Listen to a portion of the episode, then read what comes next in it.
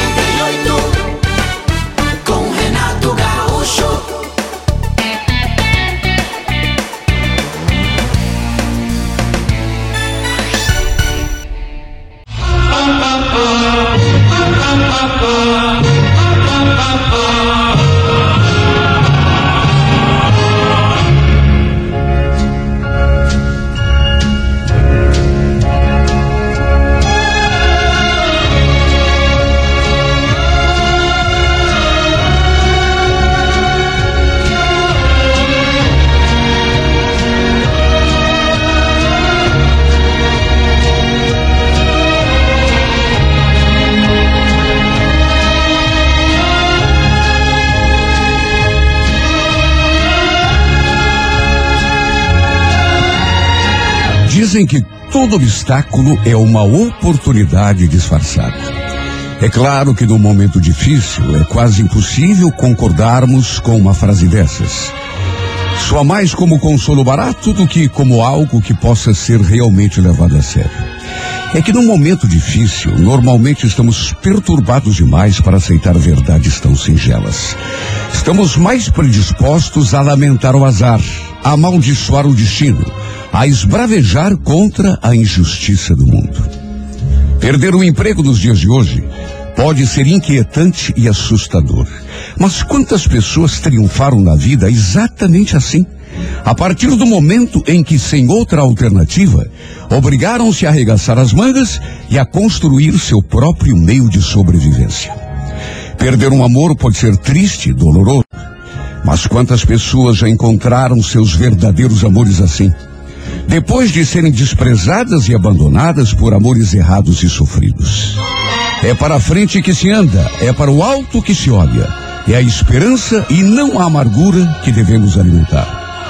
Há sempre muitas formas de interpretar o que nos acontece e de enxergar o mundo à nossa volta. Há quem admire a imensa claridade que o sol derrama sobre a terra. Mas há também quem prefira se deter no insignificante pedaço de chão onde sua sombra se projeta. Voltar os olhos para a luz é mais do que mero consolo, prova de inteligência e de amor à vida. Fixá-los na escuridão pode ser a melhor forma de desviar nossa atenção da oportunidade disfarçada que sempre existe de trás de um obstáculo. Pois, como muito já se disse, Deus nunca nos fecha uma porta sem antes nos abrir uma janela.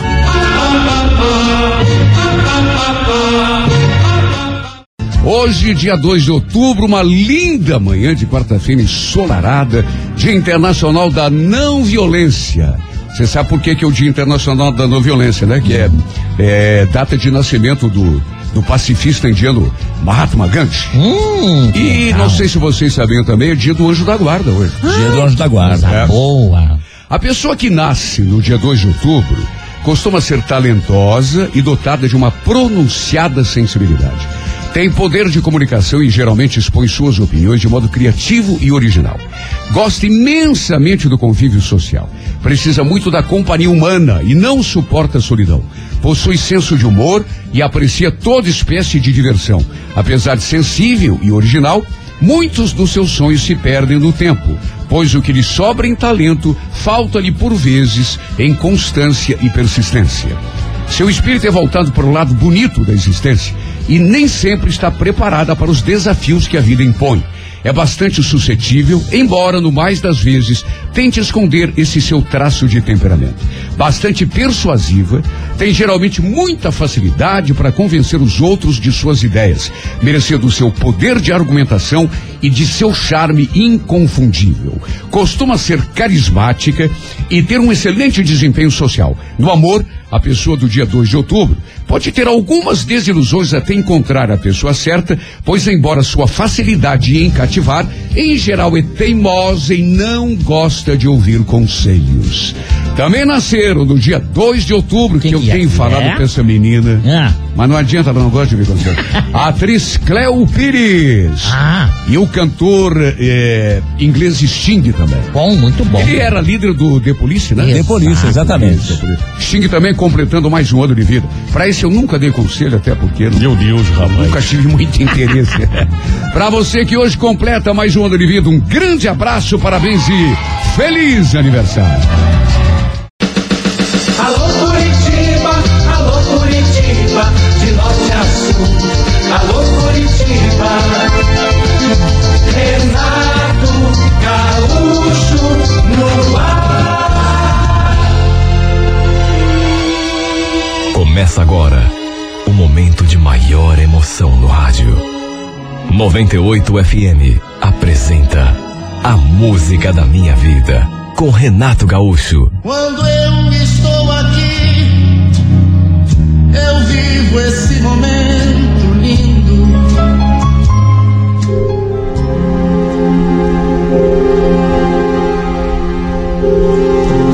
Não era a primeira vez que ele veio com aquela conversa. Diz que tinha uma amiga que tinha visto a minha foto e estava louquinha para me conhecer. Mais do que isso, afim de mim, morrendo de vontade de ficar comigo. Olha, eu acho que o Gerson já devia ter me falado dessa tal Vanessa umas 10 ou 15 vezes. Sabe, era sempre a mesma conversa. Só que a minha resposta era sempre a mesma. Gerson, eu sou casado, Gerson. Amo minha mulher. Você sabe que eu jamais seria capaz de trair a Lena. Larga a mão de ser bobo, rapaz. Você vai perder uma gata daquelas? Olha, se fosse eu do teu lugar.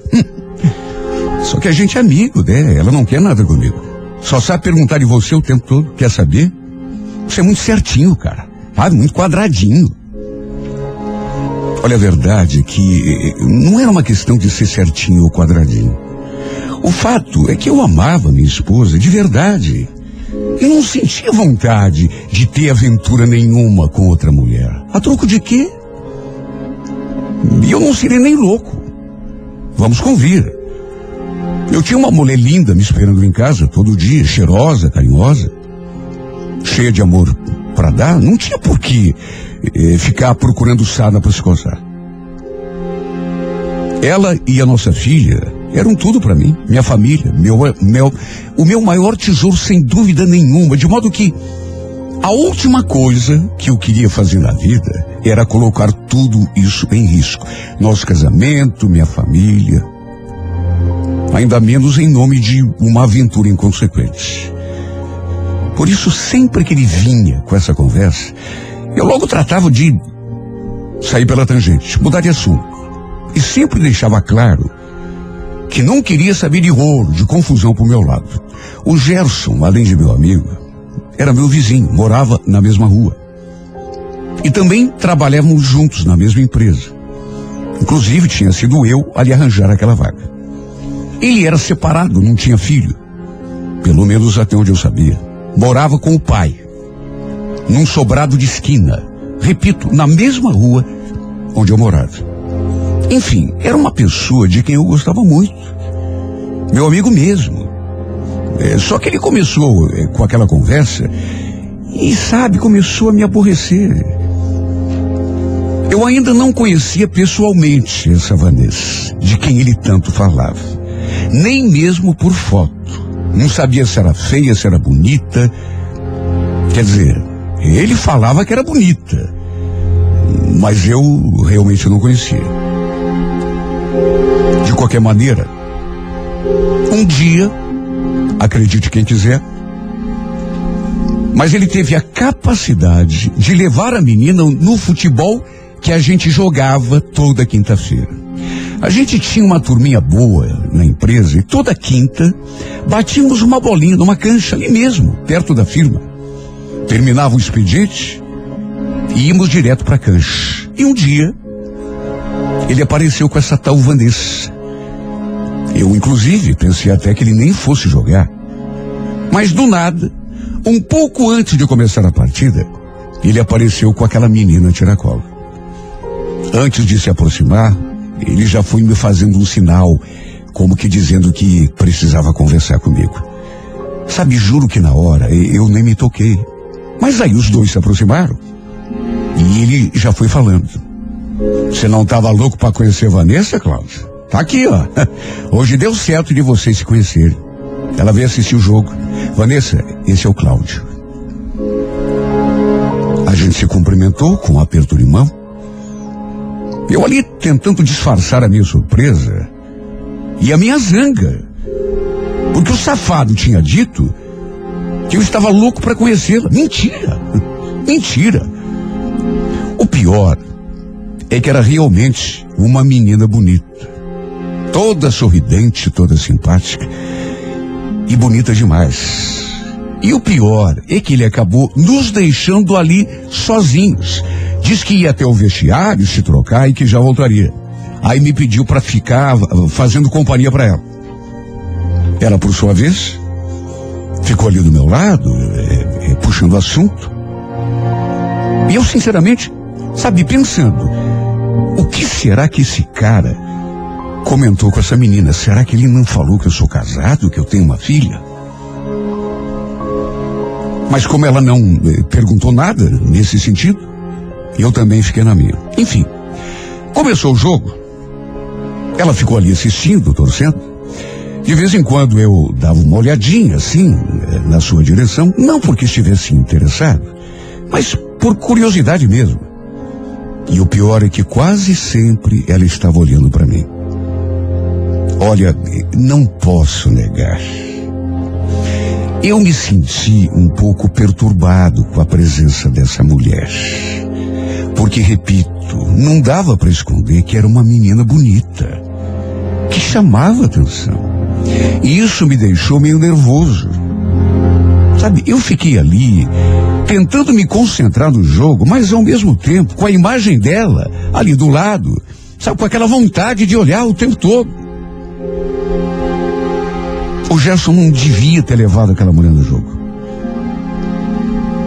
O pessoal tinha o costume de ficar ali na lanchonete da cancha depois que a partida acabava. Tomando cerveja, comendo alguma coisa, é, conversando, assistindo os outros times jogar. Às vezes eu também ficava, mas normalmente já ia direto para casa. Até porque não bebia nada de álcool. Dessa vez, Acabei ficando. E tudo por insistência do Gerson, que ficou ali me torrando a paciência. Pô, cara, a menina veio aqui só para te conhecer. Fica pelo menos um pouco, conversa com ela. Olha, tem coisas que a gente faz e depois se arrepende. E uma delas, sem dúvida, foi ter escutado o Gerson. Porque eu devia ter seguido meu rumo. Eu devia ter ido embora para casa logo depois que o jogo acabou. Só que no fim, por insistência dele, acabei ficando mais um pouco. Cada um puxou uma cadeira, assim, diante de uma mesinha. O Gerson também ali por perto. Pedimos alguma coisa para beber e ficamos ali conversando. E olha, é, apesar de ser um cara sério, e, sobretudo, fiel. Sempre fui. De respeitar minha mulher acima de tudo. Repito, não dá para negar que eu fiquei incomodado na presença daquela menina. Não sei explicar, mas ela tinha uma. uma coisa que mexeu comigo. Não sei se era o sorriso. Não sei se era aquela vozinha rouca que ela tinha. O jeito de olhar. Só sei dizer que aos poucos foi inevitável me sentir atraído. De qualquer modo, e mesmo assim, juro que não estava nos meus planos fazer nada de errado. Só que eu não imaginava que o Gerson fosse me aprontar mais aquela. De repente, ele pegou o celular. Sei lá, alguém devia ter ligado para ele. O aparelho devia estar no silencioso, porque eu não ouvi nada, não, não ouvi toque nenhum, e começou a conversar não sei com quem. Até que, para o meu espanto, desligou o telefone e falou aquilo. Ô, Cláudio, puxa, Aconteceu um probleminha em casa, vou ter que resolver. Fica aí fazendo companhia pra Vanessa, tá bom? Vanessa, desculpa, tá? Mas não vou poder te dar carona. Olha, juro que na hora eu nem me toquei. Só que hoje eu tenho certeza de que ele fez aquilo de caso pensado. Só para me deixar ali sozinho com ela. Acho que ele nem deve ter recebido ligação nenhuma. Aliás, acho não, tenho certeza. Deve ter inventado aquilo só para poder se mandar e me deixar ali com a Vanessa. E mais do que isso, dar carona para ela. A ideia dele desde o comecinho era nos aproximar, tanto que ele vivia falando dela para mim. Que ela tinha visto a minha foto, que tinha gostado de mim, que queria me conhecer. Sabe, me encheu a cabeça com essas coisas durante meses. Só que eu sempre tirava o corpo fora. Até que ele inventou de levar lá a cancha e dar um jeito de nos deixar ali sozinhos, eu e ela. Depois que ele foi embora, ela perguntou: "É, Você mora perto da casa do Gerson, né, Cláudio? Será que tinha como você me dar uma carona depois? É, Eu moro lá para aqueles lados também. O que, que eu ia dizer, meu Deus? Não tinha como. Sabe? Dizer que não. Fiquei sem jeito. De modo que falei que estava tudo bem. E ainda acrescentei que já estava na minha hora e a chamei para irmos embora. A gente então se despediu do pessoal e fomos para o estacionamento pegar o carro. Olha, era difícil não ficar nervoso numa situação daquelas. Eu dificilmente fazia aquilo. Na verdade, dificilmente não. Nunca depois de casado, eu tinha dado carona para mulher nenhuma. Ainda menos uma desconhecida. Fiquei até me perguntando o que a Lena diria se ficasse sabendo de uma coisa daquelas. Porque apesar de eu nunca ter dado motivo, a Lena sempre foi meio ciumenta. Assim que arranquei com o carro, a Vanessa pediu para eu ligar o rádio para ouvir alguma música. Eu então liguei na estação que costumava escutar.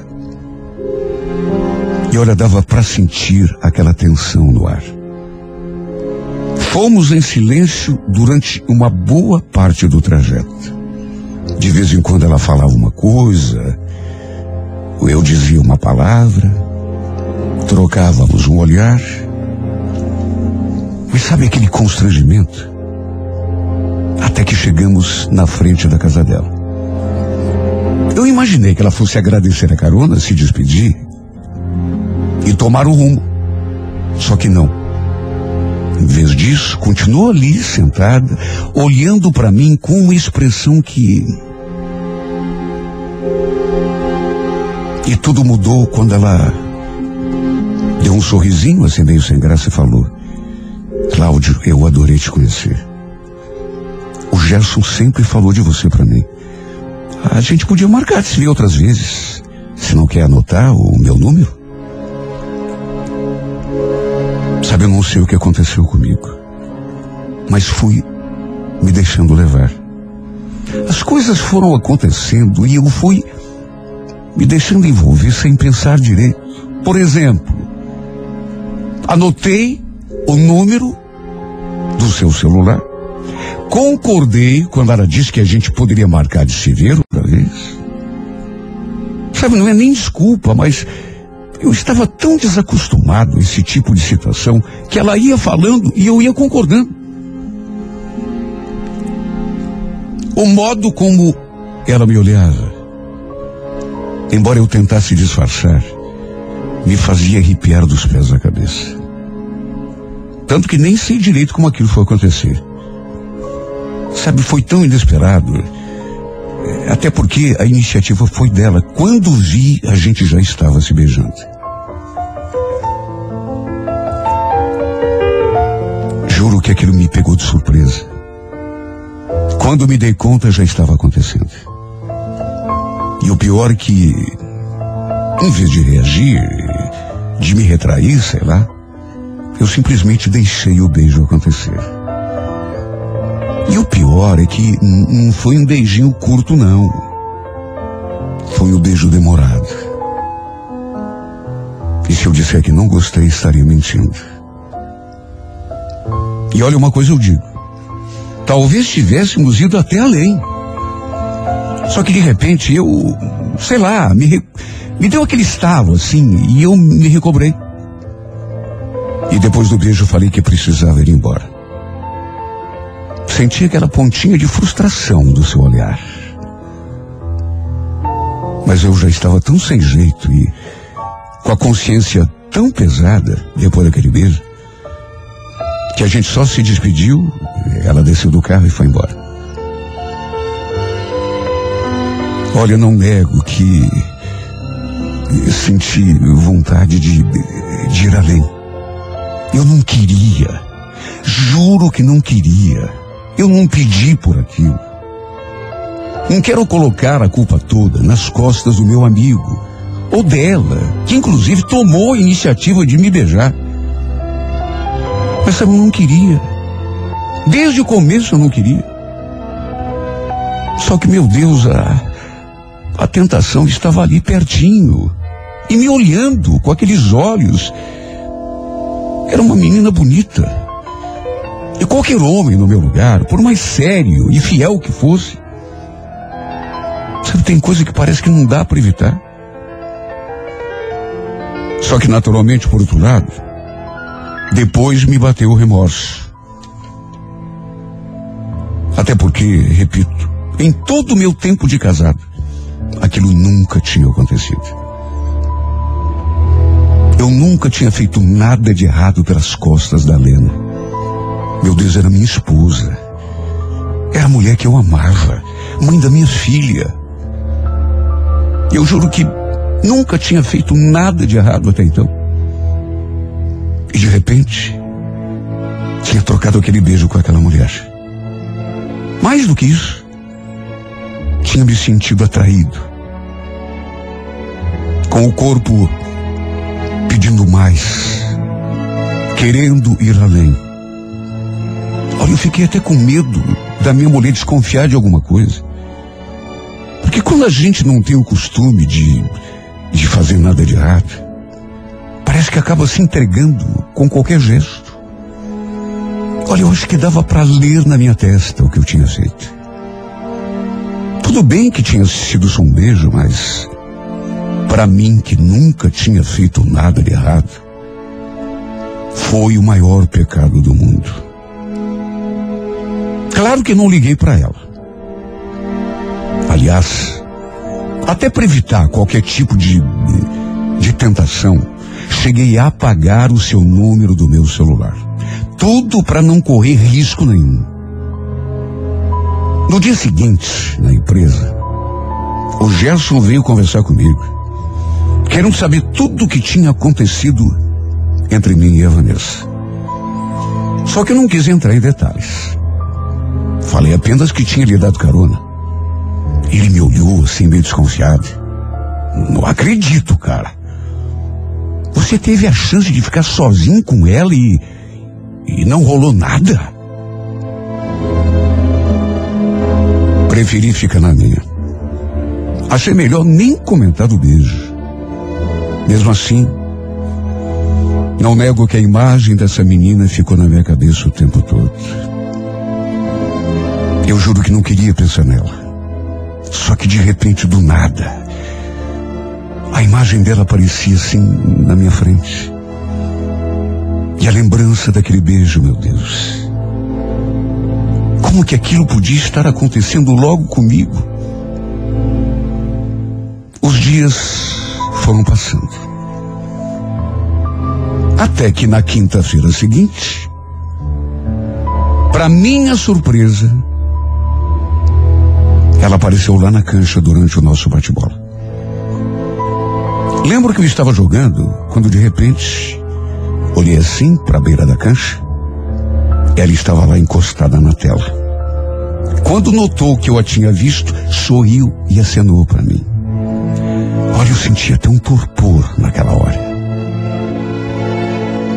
Minhas pernas chegaram a ficar trêmulas.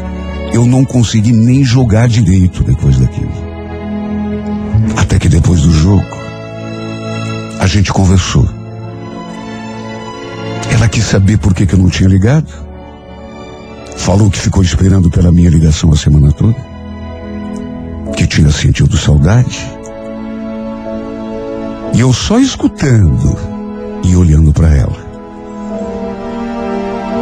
Ela falando e eu prestando atenção no movimento dos seus lábios. No movimento daquela boca que eu já tinha beijado uma vez. Estava querendo beijar de novo. O que, que eu vou fazer, meu Deus? Será verdade? O que, que eu ia dizer para essa mulher? Na verdade, o que eu devia dizer, eu sei. Devia era ter lhe contado que eu era casado, que tinha filha, que era melhor a gente esquecer daquela história antes que o pior acontecesse. Isso era o que eu devia ter feito desde o começo. Para cortar o mal pela raiz. Se é que ela já não soubesse. Se é que o Gerson já não tivesse lhe contado.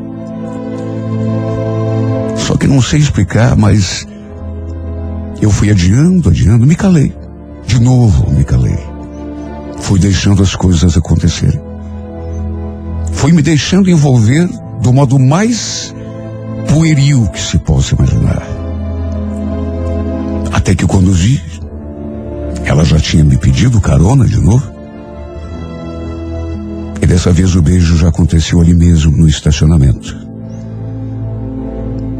E tudo foi ainda pior. Porque o beijo foi mais quente. Logo depois veio outro, e mais outro, e mais outro. As carícias foram mais ousadas. O fato é que acabei perdendo completamente a cabeça. Esqueci tudo. Que era casado, que tinha uma filha. Esqueci todos os meus valores, os meus conceitos. Até que no fim, menos de 20 minutos depois, estávamos rolando na cama de uma suíte de motel. Até porque era isso que ela queria também. Fiz amor com essa mulher como um inconsequente, sem pensar em mais nada. E como sempre acontece nesses casos, o remorso, a culpa, o arrependimento me consumiram. Mas bateram só depois de tudo acontecer. Olha, eu me senti o pior dos homens depois. Eu me senti um verdadeiro canalha. Juro por Deus. Eu só conseguia pensar na minha mulher, na minha filha. E o arrependimento me bateu tão fundo que, assim que cheguei em casa, olha, faltou pouco. Porque eu quase confessei o que tinha feito. Quase. Só que naturalmente eu não tive coragem. Até porque sabia de antemão que a Lena não iria me perdoar. Mas nunca. Nessas alturas, embora isso eu só descobrisse depois, a Vanessa já sabia que eu era casado. O Gerson já tinha comentado com ela. Fiquei sabendo disso na noite em que fomos para a cama. Um pouco antes de eu deixá-la em casa. Porque me bateu aquele arrependimento. Aí eu resolvi lhe contar que era casado, só que ela sorriu. Falou que já sabia. E que para ela isso não tinha nenhuma importância. Eu fiquei até admirado porque não é toda mulher que aceita uma situação assim. De todo modo, jurei a mim mesmo que aquilo nunca mais iria acontecer. Eu nunca mais me aproximaria dessa mulher outra vez. Não era certo. Eu não queria colocar em risco a minha família. Mesmo que ela fosse atrás de mim lá na cancha. Aquilo jamais aconteceria de novo. Foi isso o que jurei a mim mesmo.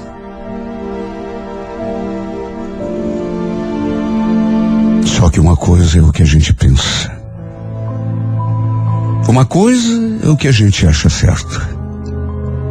Outra bem diferente é quando a tentação vem bater a nossa porta. Em carne e osso. Do jeito que ela veio. E eu digo isso porque não conseguia existir. Quando vi essa mulher na minha frente, toda linda, toda perfumada, toda sorridente.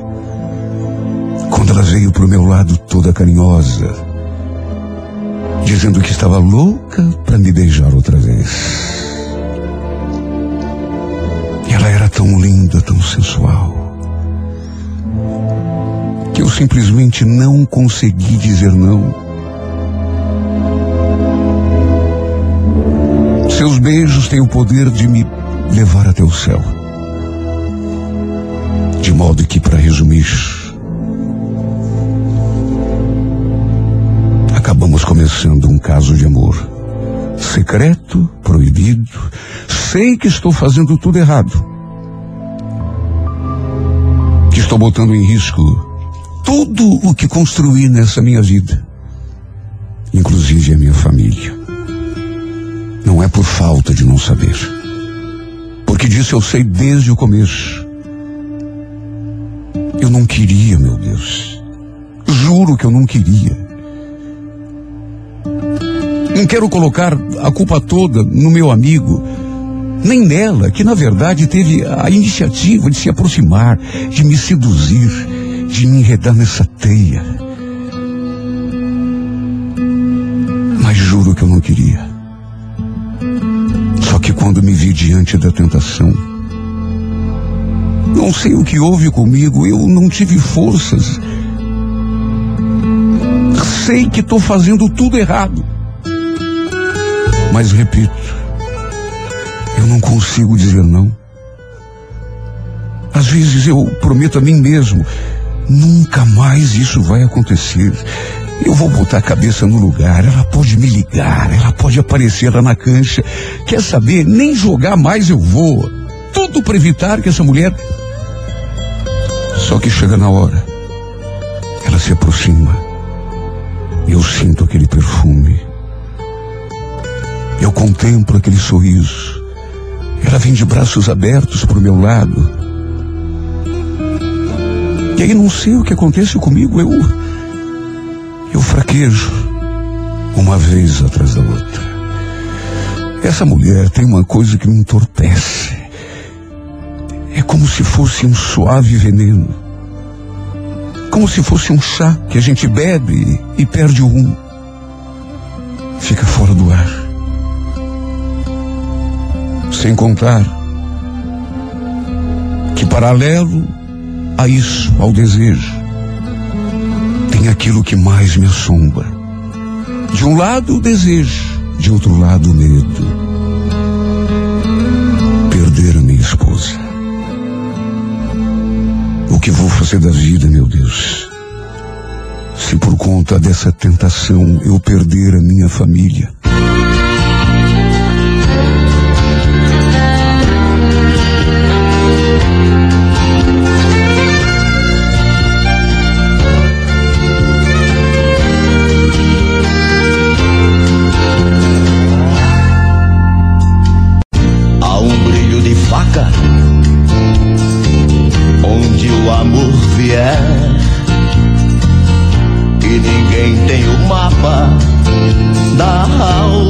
Da mulher. Ninguém sai com o coração sem sangrar ao tentar revelar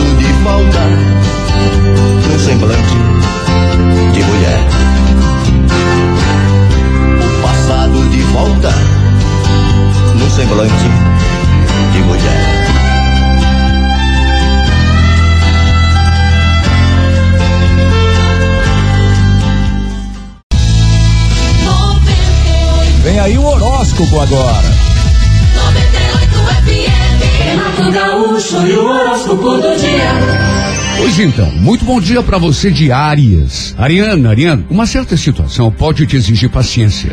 Em vez de gastar energia tentando forçar as coisas a acontecerem, que é o que a gente faz, né? Mantenha um ritmo de atividade constante, Ariana. Não se importe de ficar cutucando até conseguir, porque é desse jeito que a gente conquista as maiores vitórias na vida. Pelo cansaço. No romance, não facilite, recuse os atalhos perigosos e os riscos desnecessários.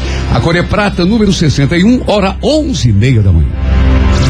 Alô, Toro, bom dia. Taurino, Taurina, se tiver que se impor na tua atividade ou no teu ambiente, pese prós e contras e veja aquilo que mais te convém. Às vezes, falar grosso é indispensável. Outras vezes, no entanto, querer cantar e galo é golo contra, né? De qualquer modo, baseie tuas atitudes na competência e na dedicação, que é sempre o melhor caminho. No romance, Toro, evite os extremos. Nem se supervalorize, nem se menospreze a tua. A Cor é Verde, número 78, hora nove e meia da noite.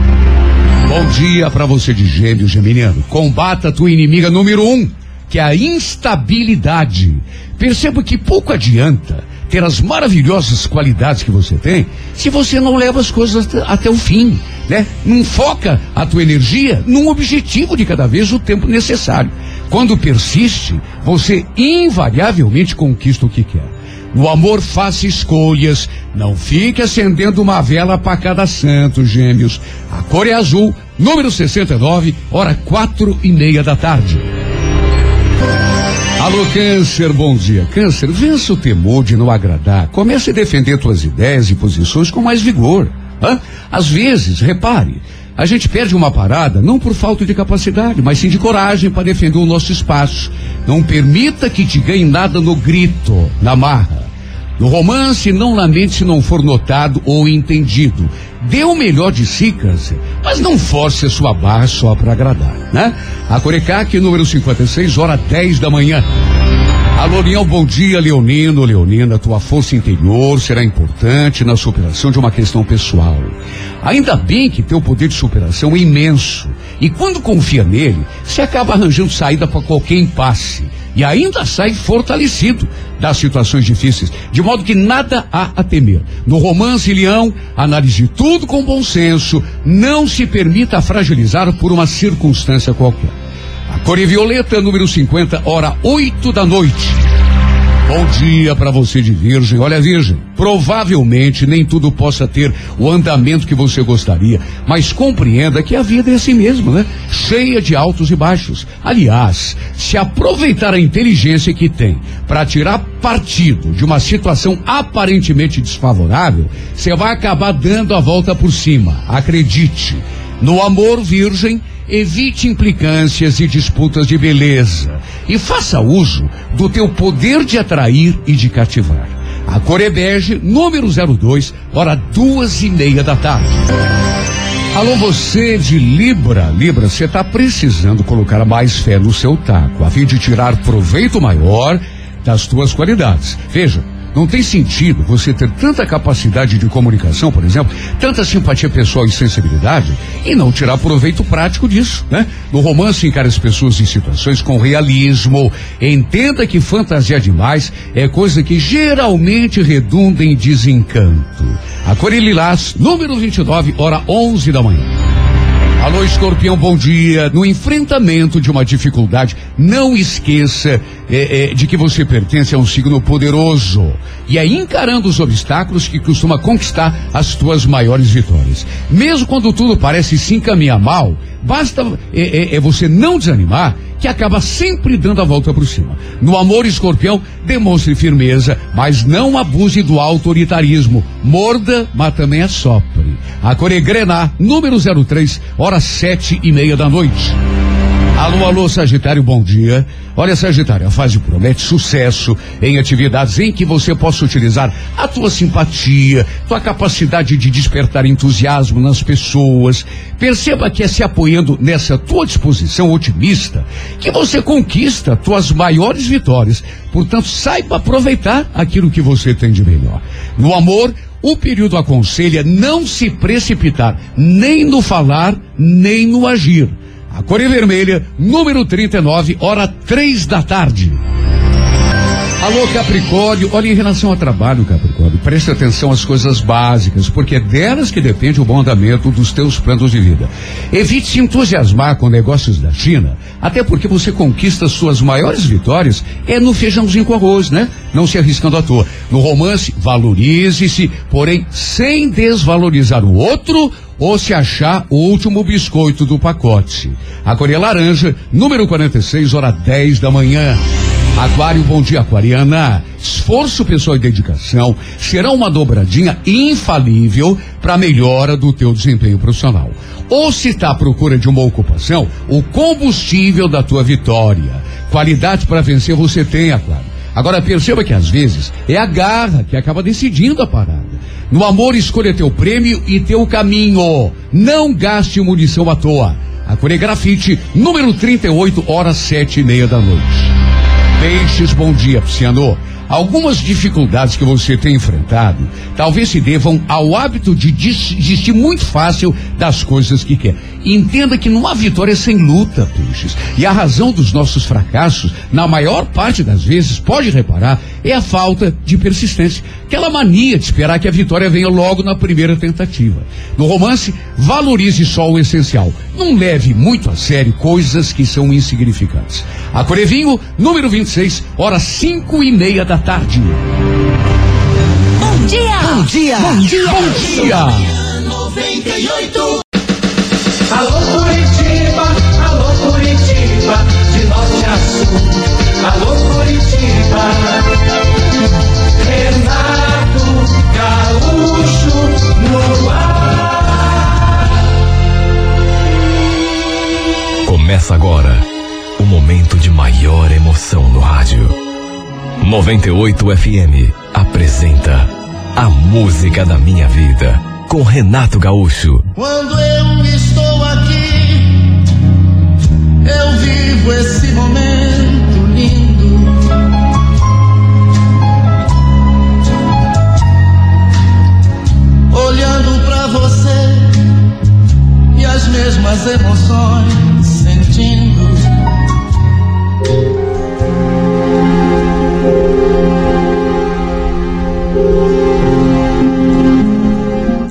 conhecia ali mesmo do bairro. Já tínhamos esbarrado algumas vezes no mercado, na panificadora, na rua. Cansei de vê-lo passar de carro por mim, mas não sabia absolutamente nada sobre ele. Se era solteiro, se era casado, se tinha namorada. Do mesmo jeito que acredito, ele também não devesse saber nada de mim. Éramos apenas conhecidos, moradores do mesmo bairro.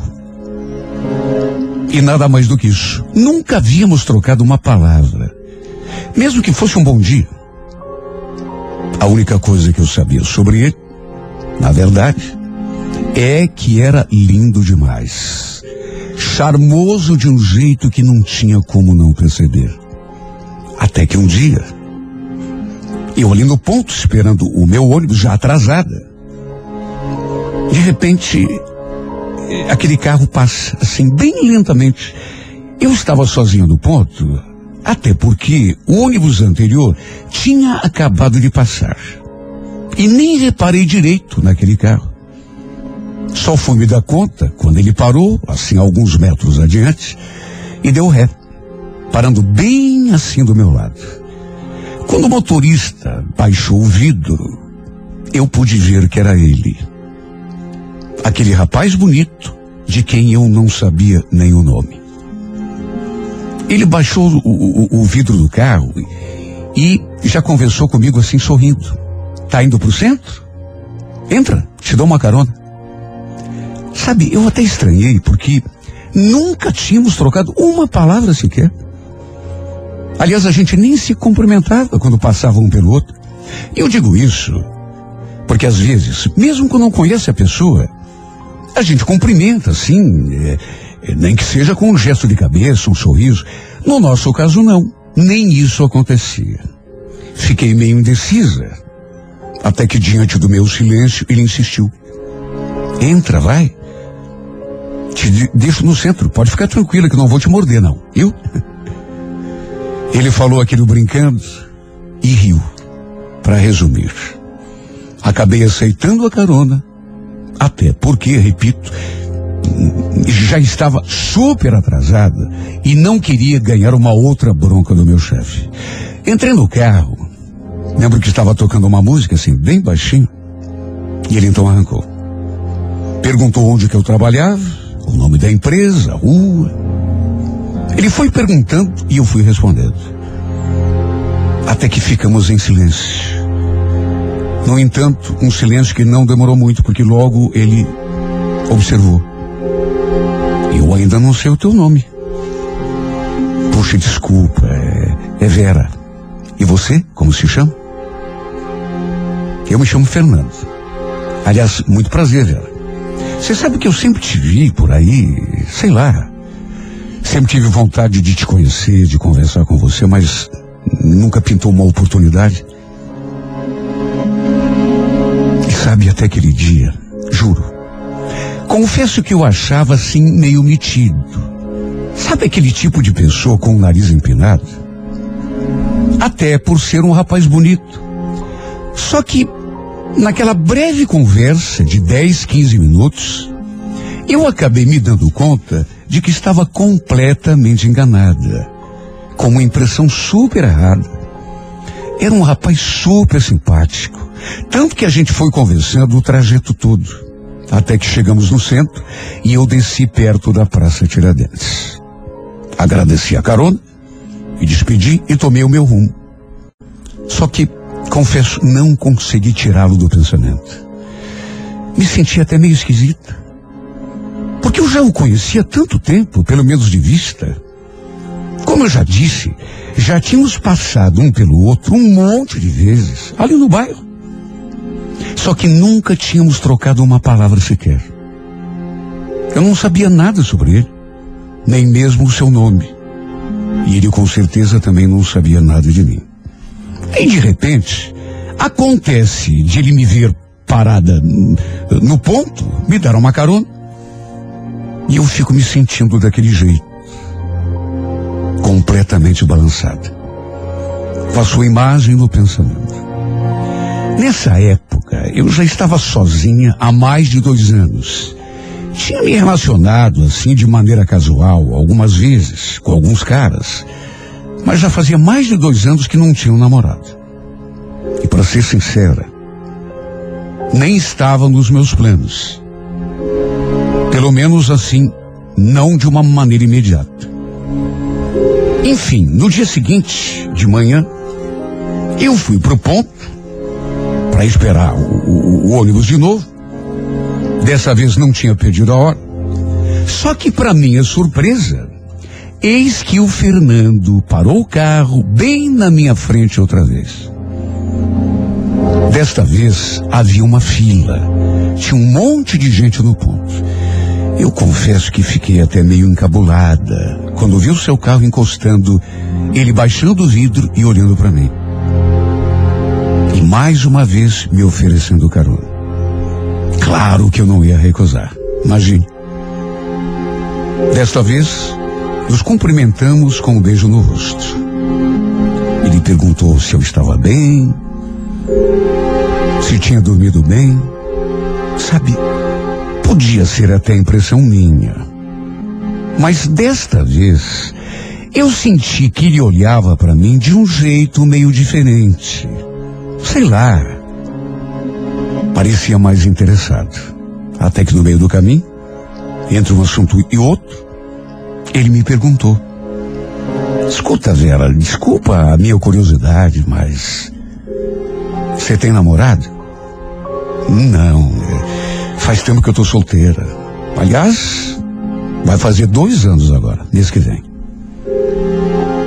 Eu falei aquilo e ele sorriu. Ficou nitidamente satisfeito com a minha resposta. Tanto que logo em seguida falou: Sério? Bom, esse caso não tem problema se eu pedir o número do teu celular, né? Imagine, claro que não. Puxa, que bom. E se eu te chamar para sair qualquer dia, você topa? Olha, eu percebi que as coisas estavam andando rápidas demais. Era a segunda vez que a gente se encontrava. E repito, ao contrário daquela primeira, que tinha acontecido assim meio por acaso, desta vez eu percebi o interesse dele, não só nas palavras, mas no modo como ele me olhava. E a verdade é que bastou aquele pequeno diálogo para tudo mudar ali dentro daquele carro. Não nego que também comecei a olhar para ele do mesmo jeito. Até porque estaria mentindo se dissesse que não fiquei pensando nele desde aquela primeira carona. Quando paramos no sinal vermelho, ele aproveitou para anotar o meu número, eu também anotei o dele, e combinamos de mandar mensagem um para o outro. Até que chegamos no centro. Novamente, desci perto da Praça Tiradentes, nos despedimos com um beijo no rosto. E cada um seguiu o seu caminho. Sabe, naquela hora, quando a gente se despediu, não nego que senti vontade de virar o rosto e beijar a sua boca. Só não fiz isso de receio de ficar parecendo oferecida. Só que fiquei com ele no pensamento mais uma vez. Trocamos mensagens naquele mesmo dia. Nada demais. Mensagens normais. Até que no dia seguinte, eu imaginei que ele fosse passar de carro de novo, ali no ponto, para me oferecer carona, como já tinha acontecido no dia anterior. Fiquei esperando, esperando, olhando para ver se o seu carro dobrava a esquina. Só que, para minha tristeza, dessa vez o carro dele não passou. Até que no sábado, para minha alegria, depois de trocarmos algumas mensagens, combinamos de sair. Olha, eu fiquei na maior empolgação. Numa euforia que não tinha tamanho.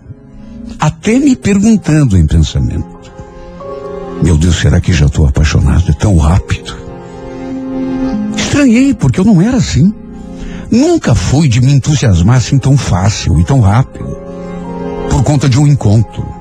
Principalmente em se tratando de um cara que eu já conhecia eh, de vista, mas com quem nunca tinha conversado antes daquela primeira carona.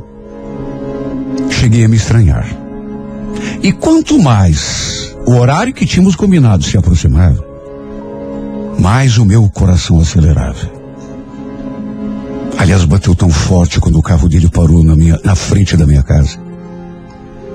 Eu tinha lhe passado um endereço e ele ficou de me pegar justamente ali, no portão de casa. Meu coração simplesmente disparou dentro do peito e bateu ainda mais forte quando eu entrei naquele carro e senti o perfume dele. E ele olhou para mim com aquele sorriso. A ideia era de sairmos para jantar e depois darmos uma esticada a algum outro lugar. E olha, quanto tempo que eu não me sentia daquele modo. Até porque há quanto tempo homem nenhum me tratava daquele jeito. Porque esse homem fez tudo para me agradar. Isso não se pode negar. Ele fez tudo, desde o começo, tudo para me conquistar. E a verdade é que naquelas alturas, não precisou nem fazer muita força, porque eu já estava tão encantada. A gente jantou, bebeu vinho a noite toda. Depois ficamos dando voltas de carro. Foi, aliás, dentro do carro que rolou o nosso primeiro beijo. Foi assim um beijo suave, só que ao mesmo tempo carregado de paixão. E aquele beijo só serviu para me deixar ainda mais encantada. E foi enquanto dávamos aquela voltinha de carro que de repente ele deu o sinal e encostou na frente da portaria de um motel. No fundo, no fundo, eu já estava até esperando por aquele gesto. Desde que ele tinha pego aquele caminho diferente. Mesmo assim, antes de entrar, ele olhou para mim, com certeza, é para ver se eu estava afim de entrar ali com ele. E como eu simplesmente sorri, ele interpretou como um sim, um sinal positivo. Meu Deus, era uma suíte tão linda. Com direito a banheira de hidromassagem, cadeira erótica, cama redonda. Coisas que eu nem conhecia, que só tinha visto em filme. Ou então em reportagem de revista. Tudo que se possa imaginar tinha ali naquela suíte. Se bem que, para ser sincera, para mim bastaria ter aquela cama que já estava bom. Não precisava de mais nada. A gente começou a se beijar. Ele foi tirando a minha roupa assim com toda delicadeza, me beijando e fazendo carinho em cada parte do meu corpo, fazendo eu me sentir no céu. Até que quando estávamos completamente despidos, nos deitamos na cama. Só que aí, antes mesmo de começarmos a fazer amor, aconteceu uma coisa inesperada. Inesperada e, convenhamos, muito chata. Lembro que ele estava beijando o meu pescoço, quando de repente, juro que não entendi nada. Ele simplesmente parou de fazer o que estava fazendo. Ficou assim imóvel durante algum tempo. Até que, para o meu espanto, levantou da cama sem dizer uma palavra e se dirigiu para o banheiro. Ficou ali durante, sei lá, um minuto, um minuto e meio, talvez menos. Até que eu, atônita, perguntei dali mesmo de onde estava, se estava tudo bem. E ele então abriu a porta do banheiro. Só que, sabe, parecia que tinha alguma coisa errada. Porque ele estava com uma cara tão esquisita. Olha, foi a experiência mais estranha que eu já tinha passado em toda a minha vida. Tanto que em vez de voltar para a cama, ele sentou numa cadeira que tinha assim do lado do criado mudo e ficou olhando para o nada. Eu ali, olhando para ele sem entender absolutamente bolhufas. Até que num fio de voz perguntei, já assustada. Aconteceu alguma coisa, Fernanda? Sem olhar para mim, ele só balançou a cabeça dizendo que não. E aí, pro meu espanto, levantou daquela cadeira, vestiu a cueca, colocou a calça, tudo sem dizer uma palavra sequer. Sem nem olhar para mim. Repito, Eu nunca tinha passado por nada sequer parecido com aquilo. Eu não estava entendendo nada. E que pessoa no meu lugar estaria entendendo, meu Deus? A gente ali, naquela atmosfera tão gostosa, de desejo, de paixão. De repente acontece aquilo, ele se tranca do banheiro, com aquela cara estranha, volta, veste a roupa, enquanto eu permaneci ali, nua, olhando a cena sem entender nada. Até que no fim, ele se voltou assim para mim e falou, como se fosse a coisa mais normal do mundo: Vamos embora? Embora? Mas como assim, Fernando? A gente acabou de chegar. O que que aconteceu? Me fala. A gente estava aqui no maior clima. De repente você. Não aconteceu nada. Preciso ir embora, só isso. Imagine como eu me senti. Foi a coisa mais esquisita que já tinha acontecido em toda a minha vida. Enquanto eu me vestia, até porque que outro remédio? Cheguei a pensar que eu tivesse dito ou feito alguma coisa que eu tivesse desagradado. Olha, me senti a pior das mulheres. Por que, que ele tinha mudado daquele jeito, meu Deus? E assim de uma hora para outra, sem mais nem menos. A troco de nada é que não tinha sido. Ele estava me beijando. Nós dois completamente nus em cima daquela cama. E de repente, do nada, ele se levanta e protagoniza aquela cena absurda. Se tranca no banheiro, ficou ali coisa de um minuto. Até que saiu, começou a se vestir. O que será que tinha acontecido, meu Deus? Foi o que eu fiquei me perguntando. E eu só consegui pensar numa coisa. Ele deve ter visto alguma coisa em mim que não o agradou. Só podia. Quem sabe alguma coisa errada no meu corpo? Só isso para explicar. Olha, foi bizarro demais. Não chegamos a ficar dez minutos naquela suíte. E dizer que aquela noite prometia tanto. Saímos daquele motel em silêncio. E assim continuamos até encostar o carro na frente da minha casa. Eu ainda tentei conversar com ele. Quis entender o, o que tinha rolado, o significado, mas senti de saída que ele não estava afim de conversar. A gente nota só pelo jeito da pessoa. Olha, aquela foi uma noite para esquecer.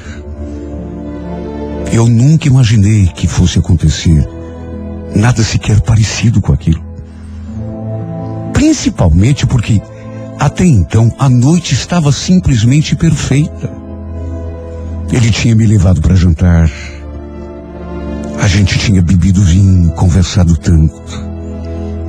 Tudo estava tão maravilhoso. Depois trocamos o nosso primeiro beijo dentro do carro. Eu pensei que seria a noite mais maravilhosa da minha vida. Só que no fim, tudo acabou daquele modo deprimente. Olha, eu sei que contando não dá sequer para acreditar. Mas acabamos nos tornando duas pessoas estranhas, como éramos antes, depois daquela noite. Porque não tivemos um novo encontro. E nunca chegamos sequer a conversar sobre o que aconteceu aquela noite. Até porque ele não quis. Chegamos a trocar algumas mensagens depois. Só que naturalmente nada mais foi igual ao que era. E nem podia. As mensagens que ele mandava, quando mandava, eram assim tão frias. No fim, acabei me tocando e parando com aquilo. Juro por Deus que até hoje não sei o que aconteceu. Embora tenha as minhas suspeitas. De todo modo, não vem ao caso contar aqui. Se resolvi mandar esta carta, foi numa tentativa de desabafar. Porque desde aquela noite, minha vida nunca mais foi a mesma. Tudo virou de ponta cabeça. Porque apesar de tudo o que aconteceu, ou por outra, de tudo o que não aconteceu, a verdade é que me apaixonei por esse homem de um modo que eu não consigo nem acreditar.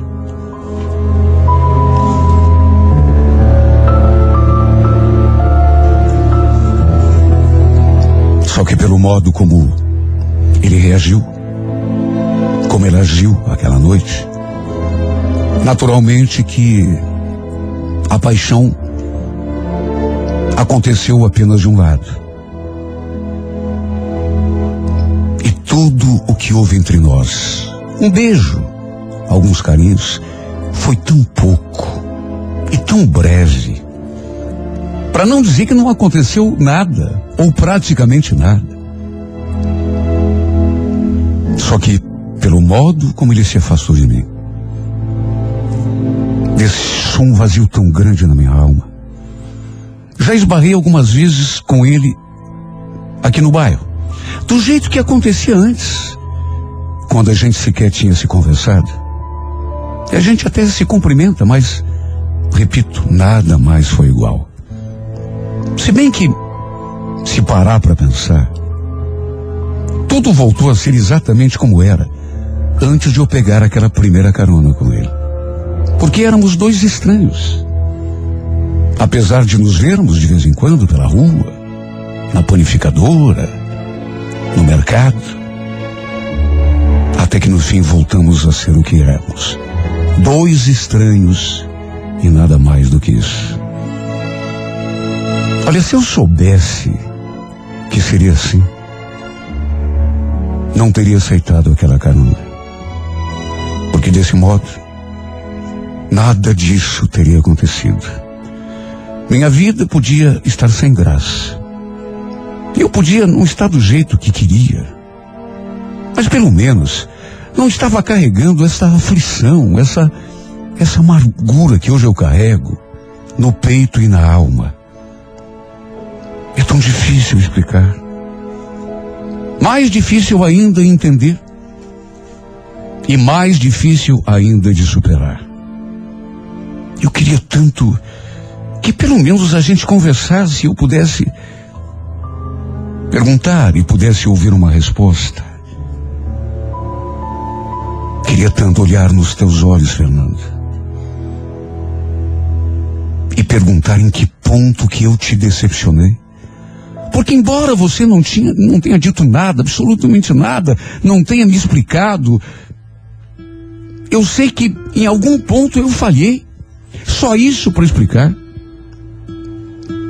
Aquela noite, por exemplo, estava tão linda. Até o momento de entrarmos naquele motel. Estava sendo a noite mais linda e gostosa da minha vida.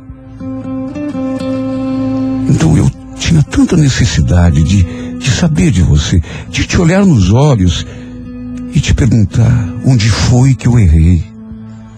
O que houve para você ter me tratado daquele jeito? Foi algo que eu fiz e você não gostou? Foi algo que eu disse? Ou foi alguma coisa de errado que você viu no meu corpo? Me diga, por mais que isso me doa. Prefiro saber do que ficar nessa angústia. Você despertou em mim uma coisa tão bonita.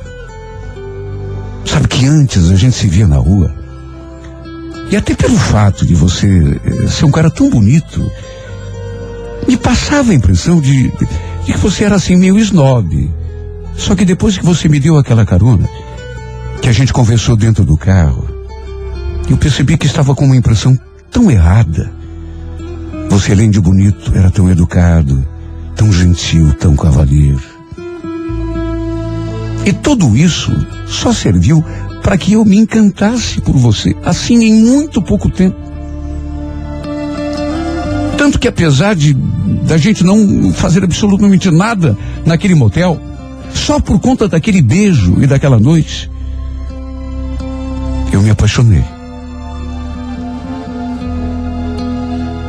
Até que do modo mais inexplicável do mundo, você resolveu se afastar de mim. E o que é pior, sem me dar uma explicação para aquela noite bizarra, que até hoje eu não consegui entender. Você acha que eu não tenho o direito de saber, pelo menos isso? Por pior que seja o motivo, eu continuo aqui de peito aberto e à disposição para quando você quiser conversar, se abrir, me explicar o que houve. Por favor, me diga. Me conte o que fiz de errado para você me tratar desse modo. Como se eu tivesse voltado a ser uma estranha, uma desconhecida. Mesmo que isso me machuque, mesmo que me magoe. Porque eu prefiro chorar lágrimas de sangue a continuar com essa dúvida, com essa angústia, essa aflição, esse aperto na garganta, essa eterna vontade de chorar que não me abandona, que não me dá sossego um dia sequer.